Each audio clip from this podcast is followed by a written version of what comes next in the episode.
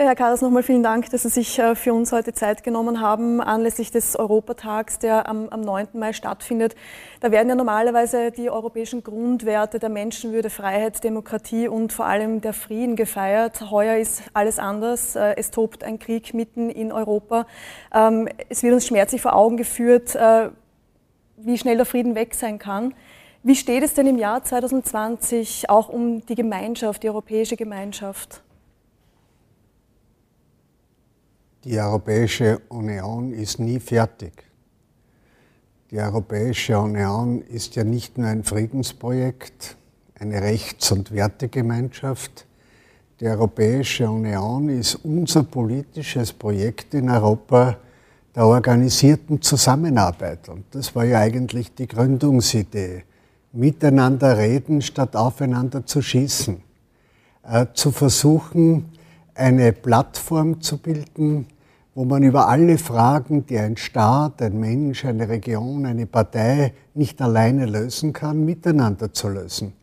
Und die Ereignisse in der Ukraine zeigen uns so deutlich, dass das keine Selbstverständlichkeit ist, dass wir Friede, Freiheit, Demokratie, Gerechtigkeit täglich aufs Neue erringen und auch verteidigen können sollen. Und Daher ist die Idee Europa aktueller denn je.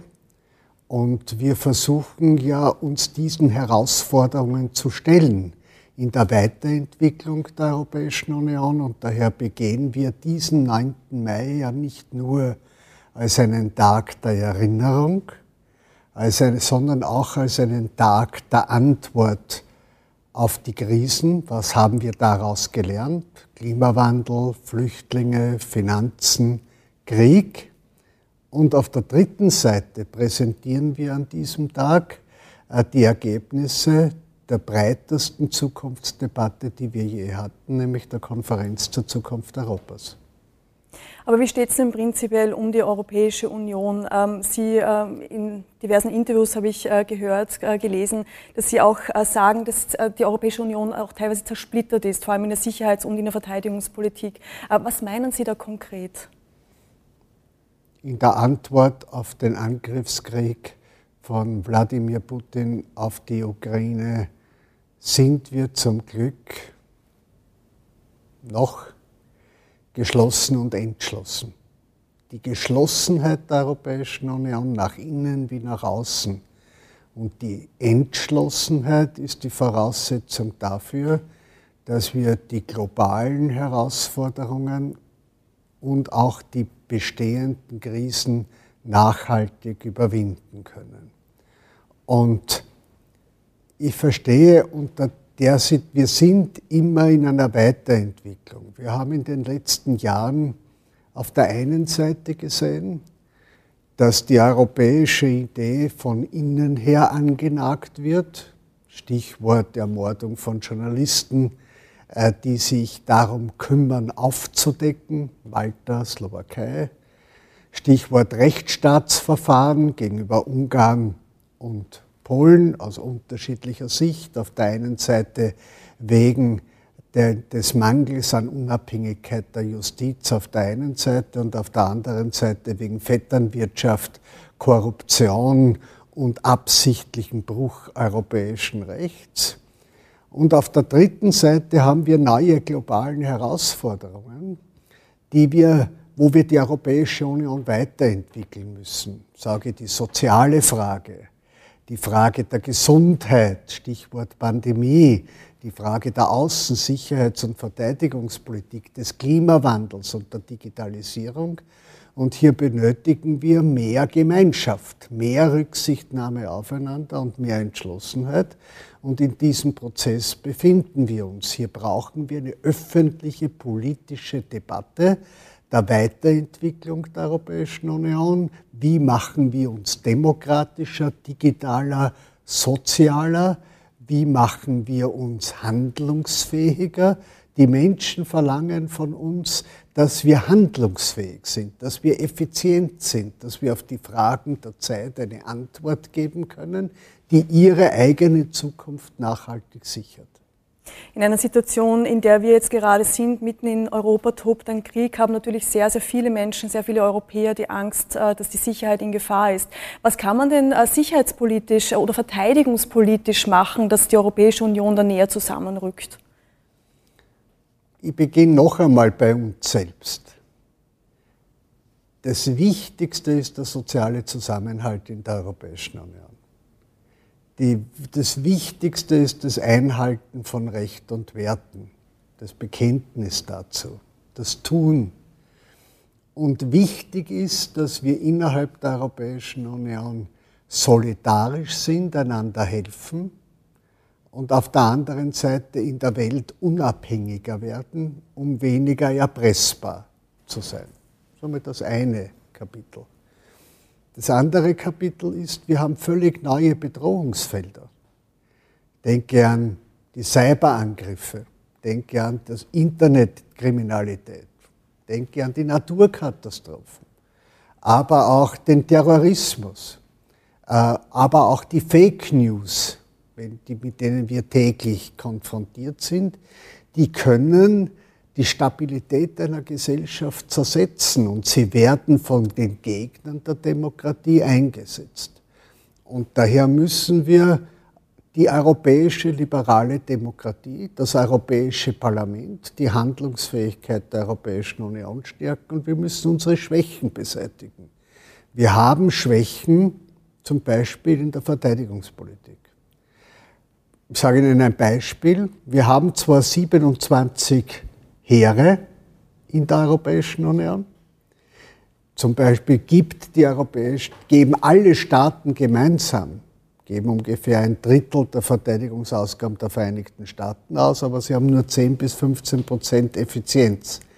Wir geben gemeinsam so viel aus wie China, drei bis viermal so viel Russland mit einem großen Unterschied. Alle unsere Systeme sind miteinander nicht kompatibel.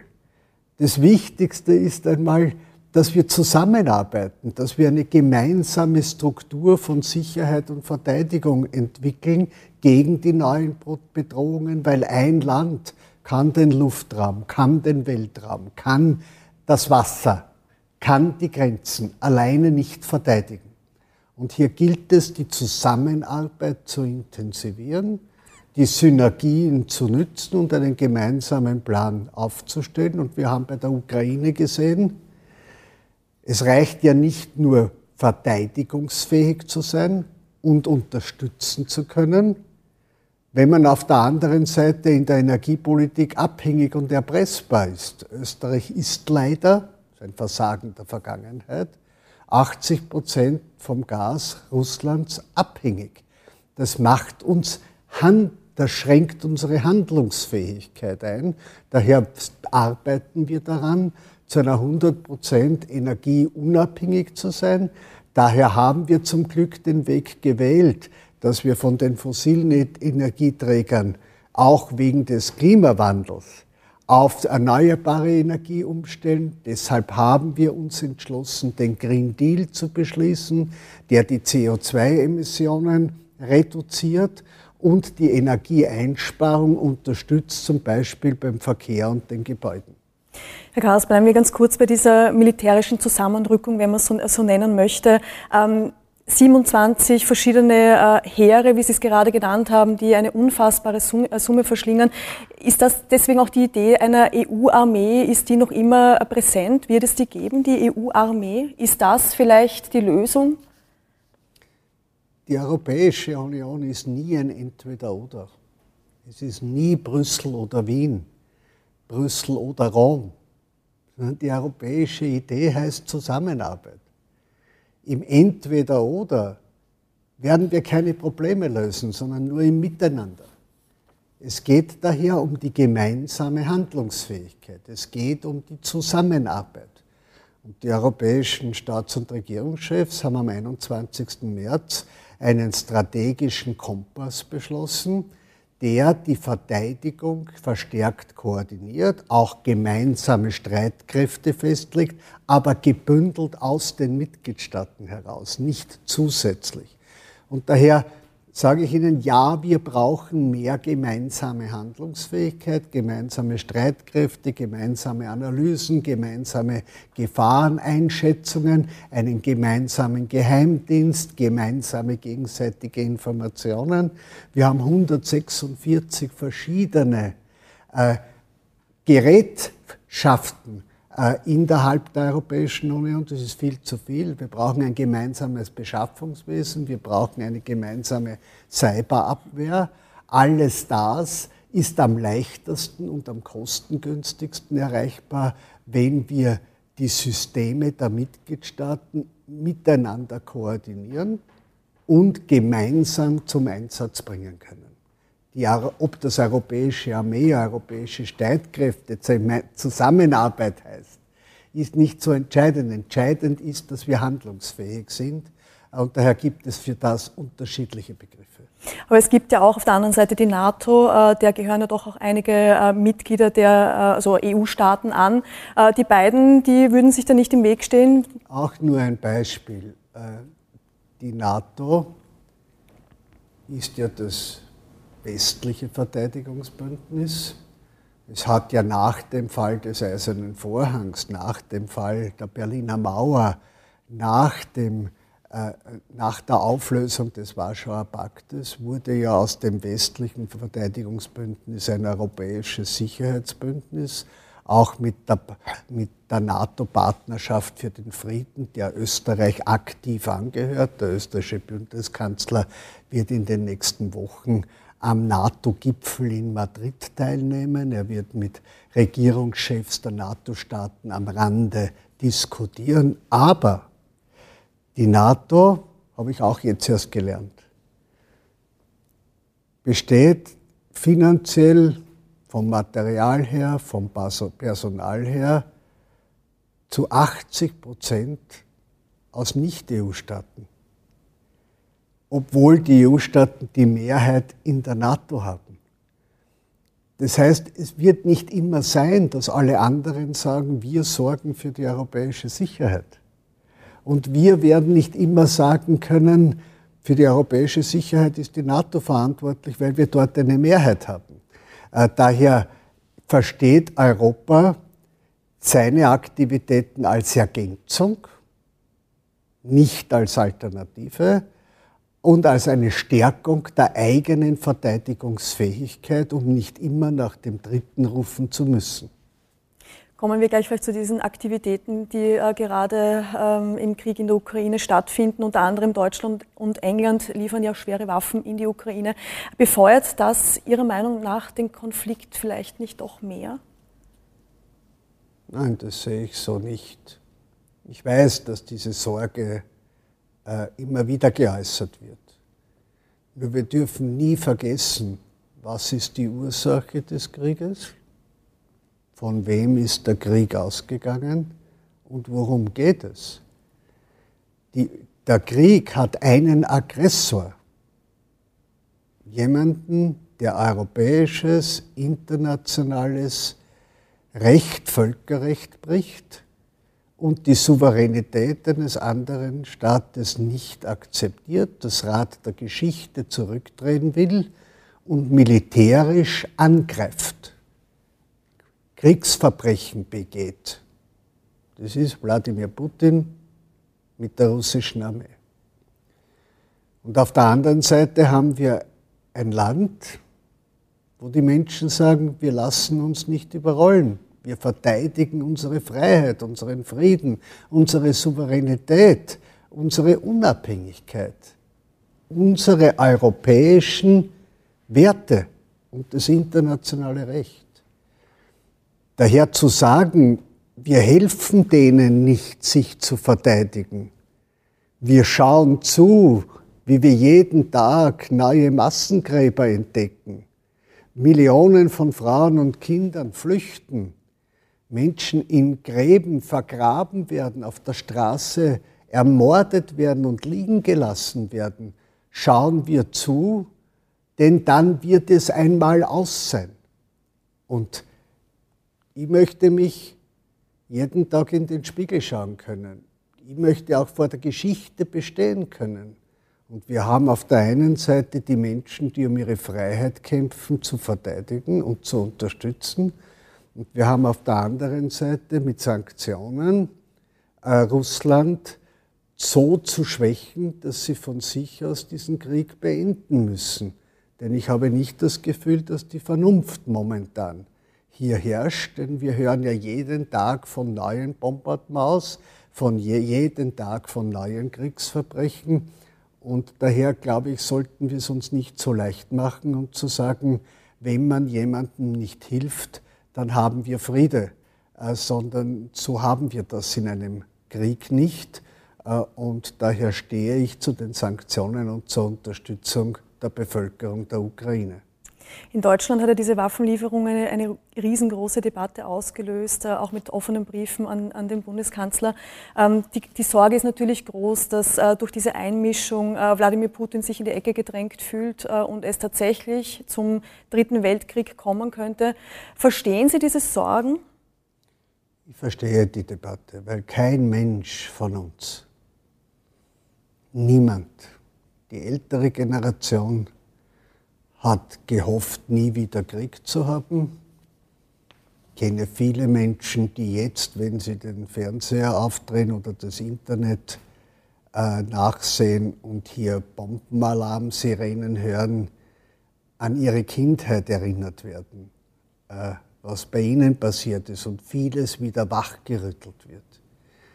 Ich erlebe Gespräche mit älteren Menschen, die jetzt auf einmal wieder darüber zu reden beginnen, was sie erlebt haben, wenn sie Mariupol oder Butscha sehen, was für sie schon lange her ist. Und ich verstehe natürlich Menschen, die den Frieden schon als selbstverständlich angenommen haben, die glücklich sind, dass wir die Zweiteilung Europas überwunden haben durch die Wiedervereinigung Europas, durch die EU-Mitgliedschaft, durch die Auflösung von Stacheltreten an unseren Grenzen. Und auf einmal holt sie die Vergangenheit ein. Und daher verstehe ich die Sorge, wohin führt das? Und es gibt ja auch viele, die der Auffassung sind, es führt zu einer neuen geopolitischen Ordnung. Es führt zu einer neuen geopolitischen, kontinentalen Auseinandersetzung. Und es reden heute schon viele von einem neuen Kalten Krieg. Ja, wir haben Krieg mitten in Europa. Und es ist auch eine Auseinandersetzung der Systeme, äh, Demokratie oder Diktatur. Äh, und diese Auseinandersetzung findet in jeder Familie und überall statt. Und wir müssen glaube ich, den Fakten in die Augen sehen und sagen, Friede und Freiheit muss auch verteidigungsfähig sein und ist keine Selbstverständlichkeit. Und daher sind wir ja politisch alle gefordert, jede Maßnahme in der Unterstützung und gegen Russland genau zu prüfen, welche ist die nachhaltigste. Und wir sind natürlich auch auf Informationen der Geheimdienste und auch Putins Reden selbst angewiesen, weil Vertrauen können wir in dem Moment nicht, weil er hat jegliches Vertrauen in den letzten Wochen gebrochen. Die Frage werden Sie wahrscheinlich nur schwer beantworten können. Äh, trotzdem äh, würde mich da Ihre Einschätzung interessieren. Äh, wie real ist denn die Gefahr eines dritten Weltkriegs? Ich halte es für ganz richtig, was auch viele von uns wollten, dass die NATO und die Mitgliedstaaten der Europäischen Union entschieden haben, das entspricht uns als Friedensgemeinschaft und als Rechtsgemeinschaft, keinen Krieg gegen Russland zu führen, sondern die Menschen in der Ukraine und Präsident Zelensky bei seinen Bemühungen, sich zu verteidigen, auf eigenem Gebiet zu verteidigen, den Aggressor zurückzuweisen, zu unterstützen. Es haben ja viele gegeben, die gesagt haben, auch Zelensky selbst hat gesagt, bitte helft uns, den Luftraum zu verteidigen, denn nach der Artillerie kommt Russland mit Bomben von oben, mit Raketen und man weiß nicht, ob nicht auch chemische Waffen, ob Atomwaffen eingesetzt werden. Das kann man nicht sagen. Mir sagt man, dass es oft gar nicht notwendig ist, einen, eine Atomwaffe oder Rakete zu zünden, weil es ja 15 große Atomkraftwerke in der Ukraine gibt, die jedes für sich eine Bombe ist.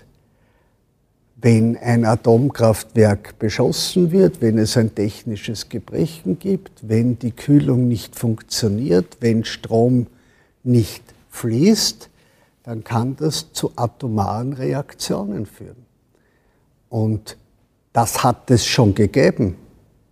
Denken Sie nur an Tschernobyl am Beginn des Krieges, als Russland über Belarus äh, direkt vom Norden direkt nach Tschernobyl ist und wir tagelang gezittert haben. Von mir aus darf es das nicht geben. Kann es das nicht geben. Aber wir müssen hier sensibel genug sein und alles daran setzen, was wir tun können, dass es dazu nicht kommt. Und daher gibt es ja auch sehr viele Gesprächskanäle, die genützt wurden. Aber es gibt kein einziges Versprechen, das bisher bei diesen Gesprächen eingehalten äh, wurde. Auch dem müssen wir in die Augen schauen.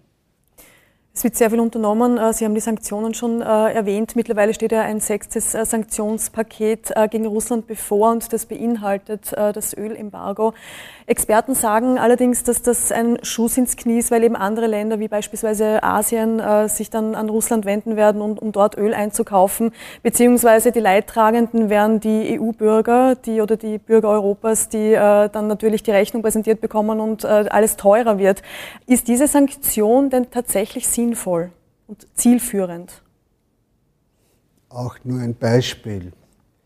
Wir, die, die Mitgliedstaaten der Europäischen Union, zahlen derzeit täglich mehr als eine Milliarde Euro in die Kriegskasse Putins durch die Energieimporte. Man könnte brutal sagen, wir finanzieren teilweise mit den Energieimporten diesen Krieg. Denn Russland hat nur Öl, Gas, Kohle, Kernbrennstäbe, die sie exportieren und wir sie importieren. Und es ist leider so, dass wir in den letzten Jahren zu naiv waren Risiken nicht mehr ausreichend bewertet haben und uns in einem hohen Ausmaß abhängig gemacht haben von einer kommunistischen Diktatur in den, bei den Energieimporten. Daher ist es in sich logisch, dass wir alles prüfen, wo der Geldfluss von Europa in die Kriegskasse von Wladimir Putin reduziert bis auf Null gesetzt wird.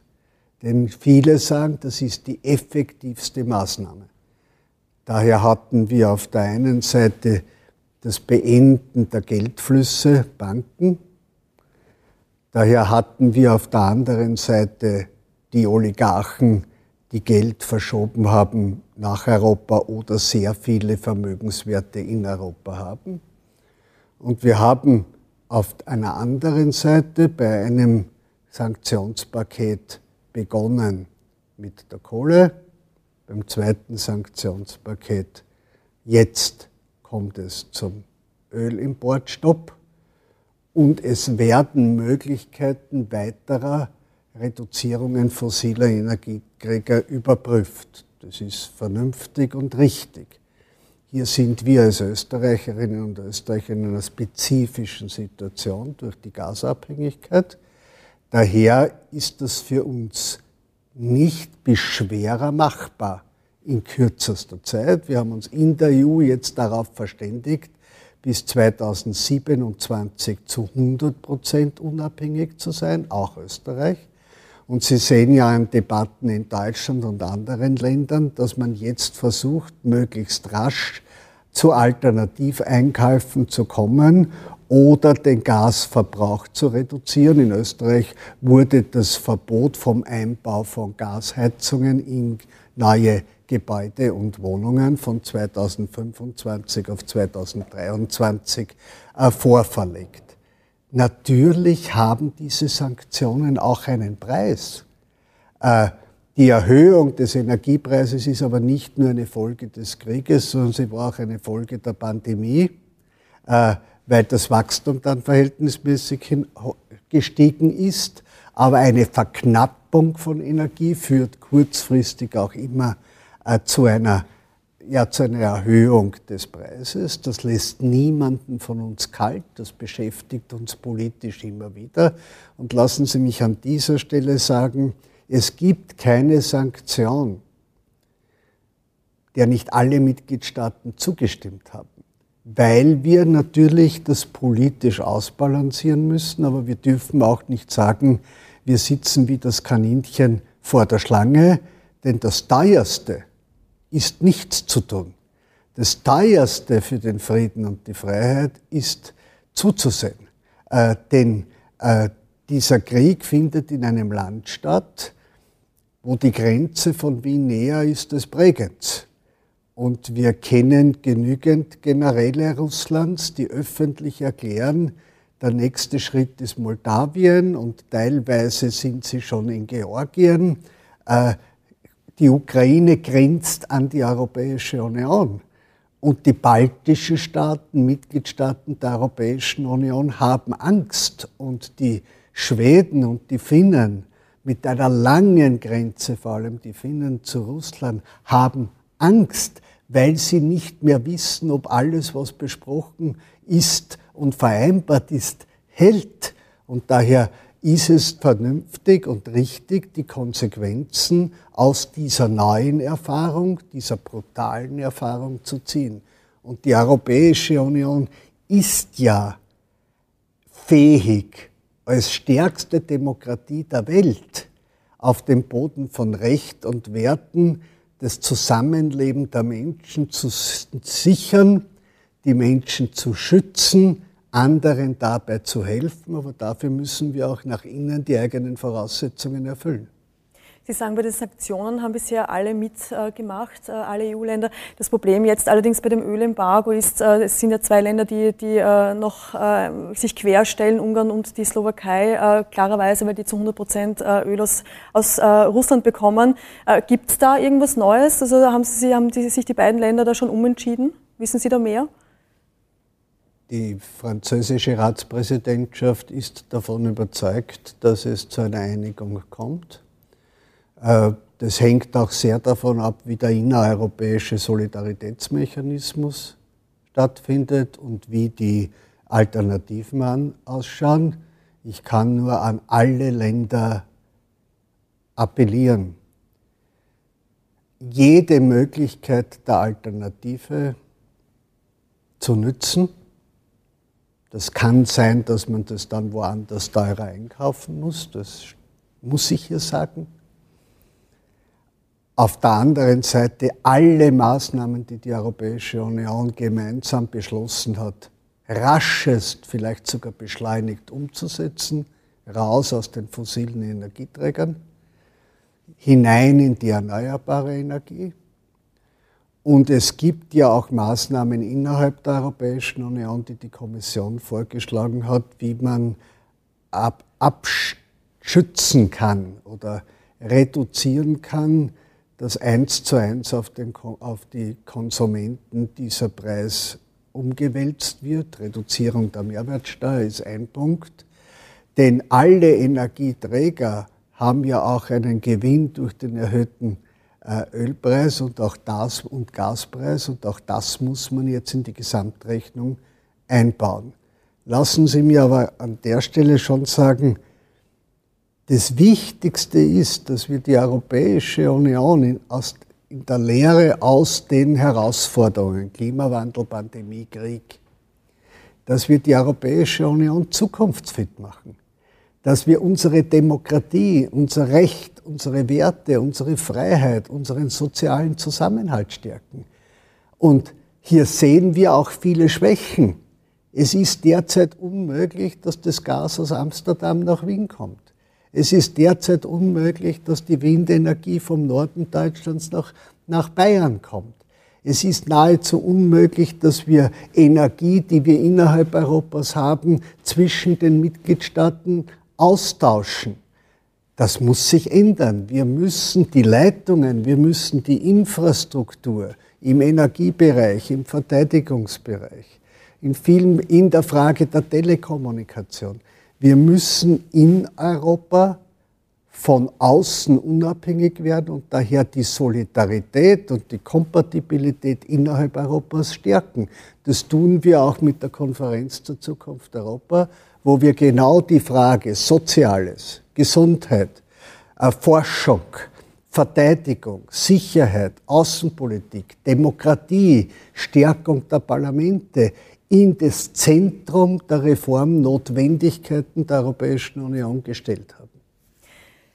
Sie haben es ja schon mehrmals erwähnt, diese Abhängigkeit, in der wir uns befinden, eben auch was das Gas betrifft. Ähm, wie ist denn noch, noch immer im Gespräch vielleicht das siebte Sanktionspaket gegen Russland, äh, ein, ein Gasembargo? Und wenn ja, wird Österreich weiterhin äh, das Ganze blockieren oder Nein sagen dazu?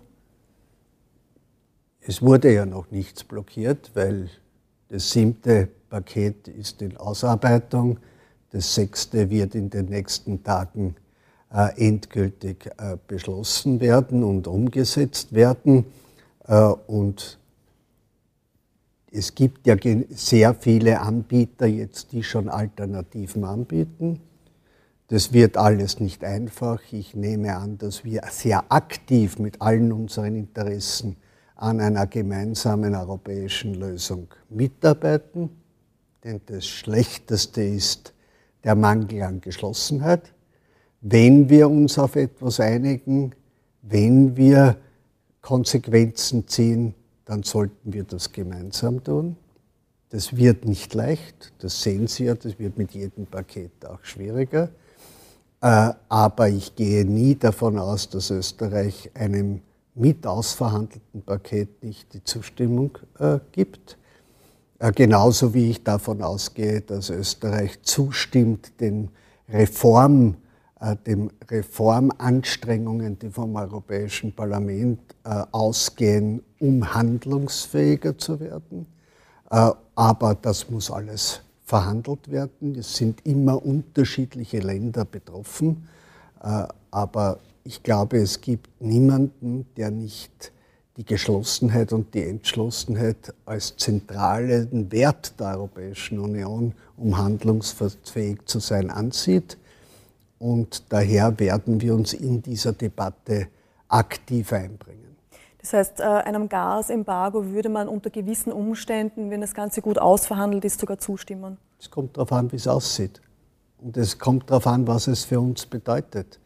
Äh, und es kommt auf die Alternativen und auf den Zeitplan an. Das kann ich heute äh, hier nicht sagen. Wir sind hier in einer spezifischen Situation wegen der Abhängigkeit die, wo wir an erster Stelle in Europa äh, stehen.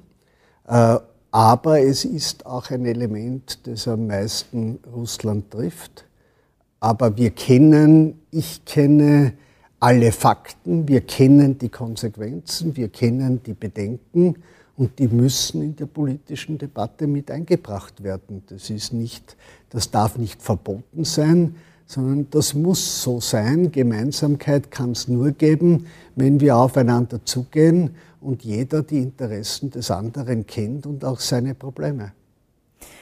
Herr Karls, kommen wir ganz kurz zu einem möglichen äh, EU-Beitritt der Ukraine. Bei diesem Thema gibt es ja auch allerhand äh, Diskussionen. Meine Frage lautet in diesem Fall, kann die Ukraine überhaupt beitreten? Es gibt ja die Kopenhagener Kriterien, die erfüllt werden müssen und dazu gehören äh, institutionelle Stabilität, demokratische und rechtsstaatliche Grundordnung und funktionsfähige und wettbewerbsfähige Marktwirtschaft. Ein Land, das sich derzeit im Krieg befindet und eigentlich vollkommen zerstört ist, kann ja diese Kriterien nicht erfüllen. Deswegen kann die Ukraine überhaupt beitreten. Die Frage stellt sich so ja nicht, sondern die Frage ist, welches Signal gibt die Europäische Union an die Ukraine, dass die Bürgerinnen und Bürger der Ukraine und das Land Europäerinnen und Europäer und eine europäische Perspektive haben. Darum geht es. Geht jetzt nicht um den Beitritt, da haben Sie völlig recht. Die Beitrittsvoraussetzungen sind nicht nur wegen des Kriegs, sondern wären auch sonst noch lange nicht gegeben. Wir verhandeln ja in vielen Bereichen seit Jahren mit der Ukraine. Es geht darum, hat die Ukraine einen Beitrittskandidatenperspektive und Status. Das prüft die Kommission derzeit und dann wird dieses Ansuchen beantwortet mit Auflagen und mit Analysen und jede Form der Annäherung benötigt einen einstimmigen Beschluss der Staats- und Regierungschefs. Also es geht um das Signal, das jetzt gegeben wird und mit dem Signal sagt man natürlich auch ganz deutlich, wir lassen euch nicht alleine. Ihr werdet nicht dem russischen Bären geopfert, sondern wir fühlen uns für euch mitverantwortlich. Und diese, das ist aber auch eine Frage von Fakten. Aber wir haben auch eine besondere historische Situation. Und sollte es einen Beitrittskandidatenstatus geben, als Signal, dann müssen im Laufe der Jahre Voraussetzungen erfüllt sein, äh, ob es zu einem Beitritt kommt, ja oder nein. Ich sage das deshalb so ausführlich, weil ich bitte zu unterscheiden zwischen Beitritt und Signal und Kandidatenstatus. Ganz anders, und das ist für uns Österreicherinnen und Österreicher wichtig, aber auch für die gesamte Europäische Union, ist es bei den Staaten des Westbalkans die haben alle eine Beitrittsperspektive. Und hier stehen einige Länder vor Beginn der Beitrittsverhandlungen, für die ich bin, mit Nordmazedonien, mit Albanien. Wir müssen die, die Situation am Westbalkan in Frage Bosnien-Herzegowina, mit der Frage Serbien, die Unabhängigkeit von Kosovo, bei mir war gerade ein Mitglied der Regierung um mir die Situation des Kosovo zu erzählen. Äh, hier müssen wir beschleunigt und parallel vorgehen und es darf nicht zu einer Verzögerung am Westbalkan kommen. Außenminister Alexander Schallenberg hat ja erst vor kurzem dazu aufgerufen, äh, den EU-Beitrittsprozess äh, neu zu überdenken. Es müsste, müssten radikalere Vertragsveränderungen geben. Sind Sie derselben Ansicht? Würden Sie dem zustimmen? Ja, das Europäische Parlament wird äh, einen Antrag stellen, einen Verfassungskonvent äh, einzuberufen, auch infolge der Ergebnisse der 325 konkreten Vorschläge der Bürgerinnen und Bürger äh, zur Zukunft Europas. Hier sind einige nur mit Vertragsänderungen erfüllbar, der Sozial-, in der Gesundheitspolitik, in der Außensicherheits- und Verteidigungspolitik, Stichwort auch Beseitigung der Einstimmigkeit. Auf der anderen Seite äh, benötigen wir zwischen, zwischen äh, Beitrittsperspektive und Beitritt neue Modelle der Kooperation. Das steht für mich außer Streit. Ob das eine Vertragsreform benötigt, kann ich jetzt noch nicht sagen.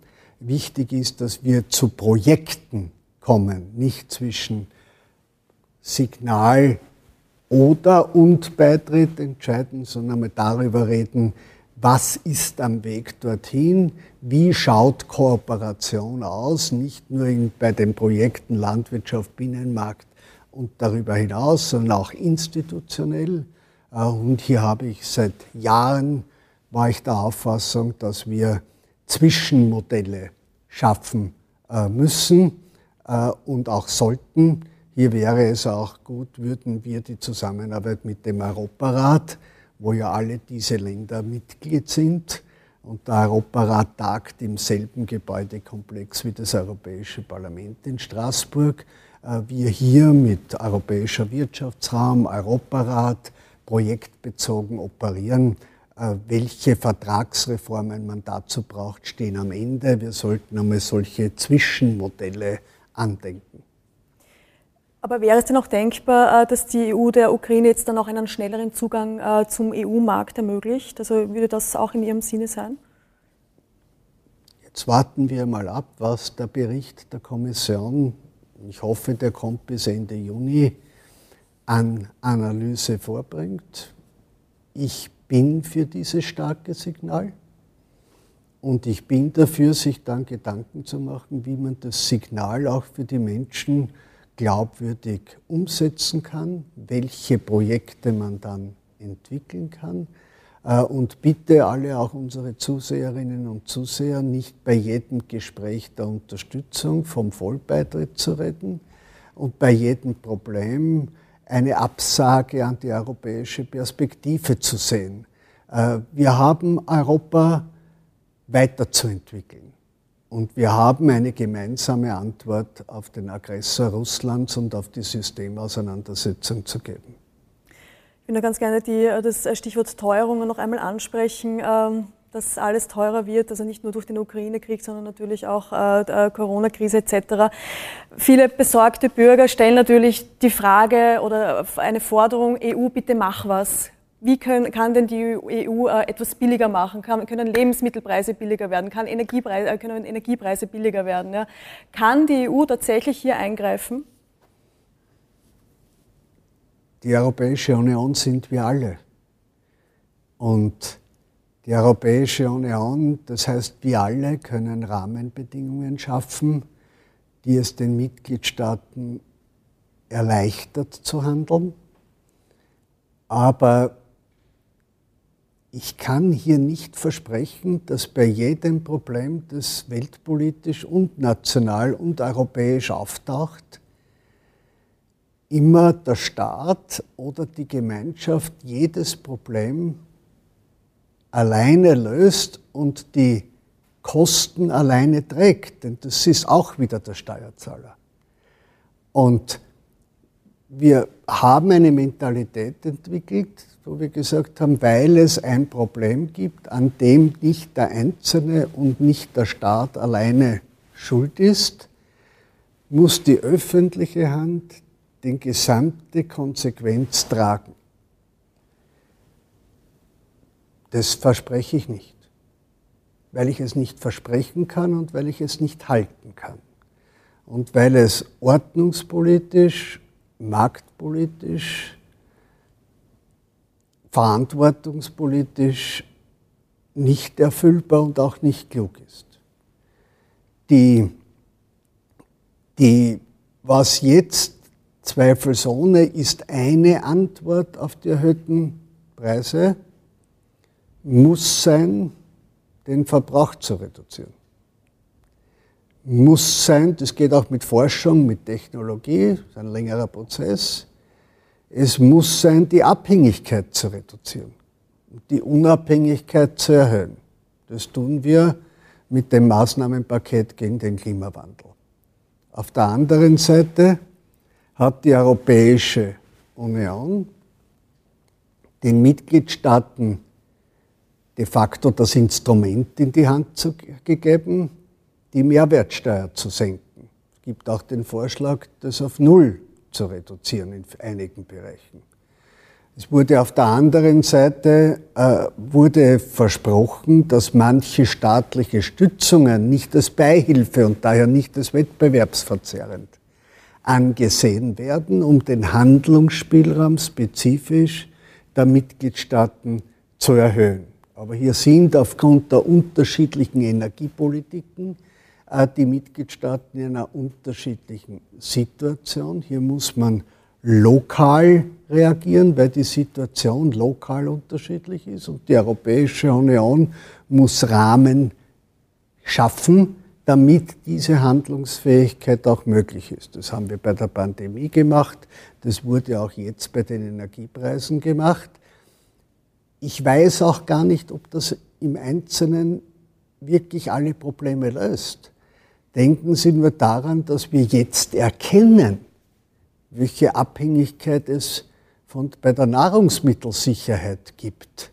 alleine durch die Felder in der Ukraine beim Getreide, die brach liegen, alleine durch die Export- und Importstopps der Durchreise in Ungarn. Das ist keine europäische Entscheidung.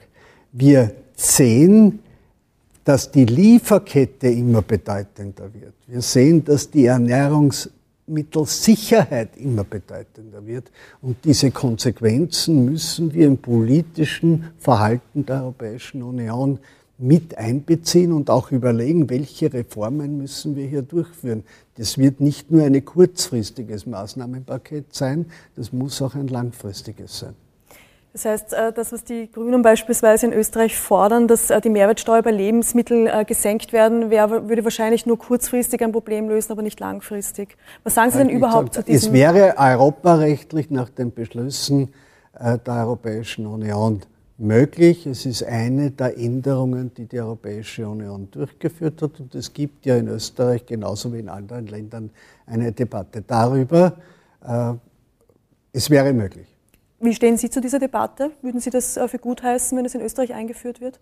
Ich bin sicher zu wenig im Detail drinnen, um jetzt auf jede Maßnahme äh, eine richtige Antwort geben zu können. Ich halte es für wichtig, dass wir uns den Fragen und den Problemen stellen, dass wir weiterdenken, was kann geschehen, was muss geschehen, was soll geschehen, mittel-, kurzfristig, mittelfristig äh, und langfristig. Aber ich sehe momentan keine Einzelmaßnahme, die alle Probleme löst.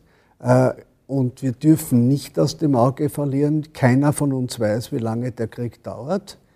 Und keiner von uns weiß, äh, was nach einem Waffenstillstand in der Ukraine wäre. Die weiteren Drohgebärden Russlands sind ja täglich gegeben.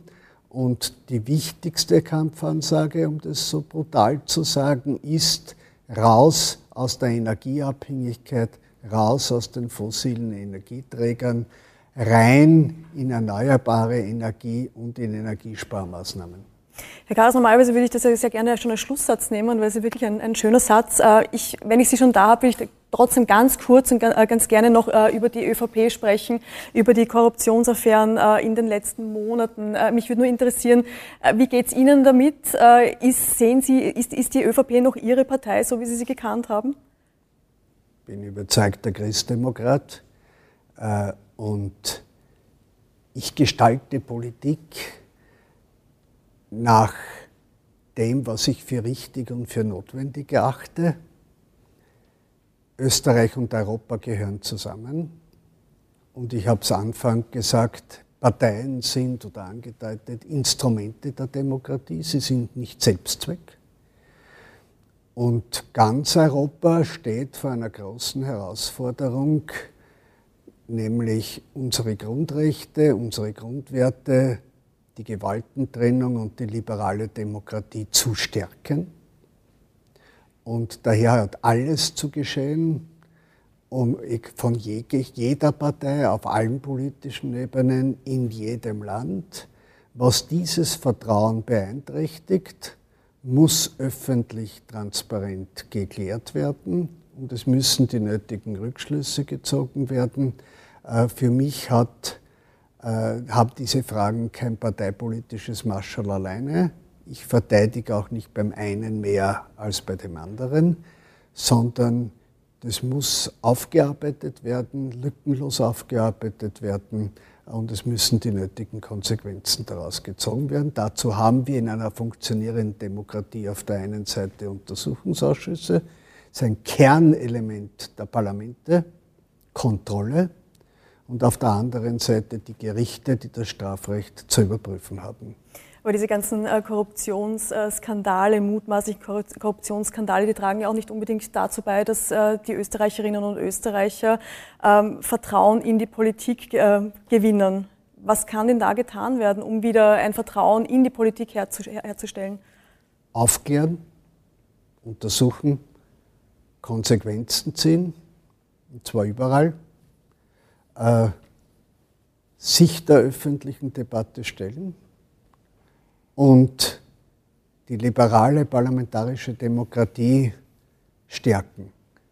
Das ist mit ein Grund, warum ich mich so intensiv dafür eingesetzt habe, dass auf europäischer Ebene es keine Entscheidung ohne das Europäische Parlament gibt, dass transparent vor die Polstertüren kommt, dass es keine Einstimmigkeit gibt, weil die führt zur Erpressung und zur Backelei, sondern demokratische Mehrheiten, warum das Europäische Parlament ein Initiativrecht erhalten sollte, die Budgethoheit erhalten sollte und jederzeit auch Untersuchungsausschüsse einsetzen soll und warum ich für einen Verfassungskonvent bin und das Antikorruptionsvolksbegehren unterschrieben habe. Aber sind Sie der Meinung, dass äh, die ÖVP mit Karl Nehammer an der Spitze am richtigen Weg ist, aus diesem ganzen Korruptionssumpf wieder herauszukommen? Ich kenne keine Äußerung und auch kein Verhalten von Karl Nehammer, wo er dem entgegenstehen würde, sondern es ist ganz wichtig, diese Altlasten möglichst rasch der Vergangenheit anzugehören, aber nicht im Zudecken, sondern im Aufklären. Herr Kaus, meine abschließende Frage ähm, ist eine, die Ihnen wahrscheinlich schon bekannt ist. Äh, Sie haben zwar ganz klar gesagt, dass Sie Alexander van der Bellen als Bundespräsidenten unterstützen äh, würden. Er macht es ja relativ spannend. Äh, ich frage Sie trotzdem, jetzt haben wir Mai, ähm, für den Fall der Fälle, dass Alexander van der Bellen nicht antreten möchte, würden Sie für das Amt des Bundespräsidenten kandidieren? Ich immer gesagt habe, werde ich Alexander van der Bellen bei seiner Kandidatur für eine Wiederwahl als Bundespräsident unterstützen. Ich habe das das letzte Mal als einer der ersten ÖVP-Politiker mit viel Erfolg äh, getan und habe das nicht äh, bereut. Und wir sind sogar, unser Vertrauensverhältnis und unsere Gesprächsbasis hat sich in den letzten Jahren sogar noch intensiviert. Äh, warten Sie seine Entscheidung ab. Ich bleibe meiner Linie der überparteilichen Zusammenarbeit und der verantwortungsvollen Zukunftsgestaltung mit den Menschen, wie ich sie auch mit dem überparteilichen Bürgerinnenforum Europa täglich lebe, im Parlament täglich lebe und auch im Hilfswerk Österreich täglich lebe, treu.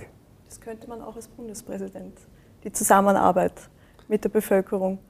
Aber, aber das ist mein Selbstverständnis unabhängig von Funktionen und äh, ich habe das immer so praktiziert und ich bleibe dabei, ich unterstütze Alexander van der Bellen. Herr Karas, vielen Dank fürs Gespräch. Danke Ihnen.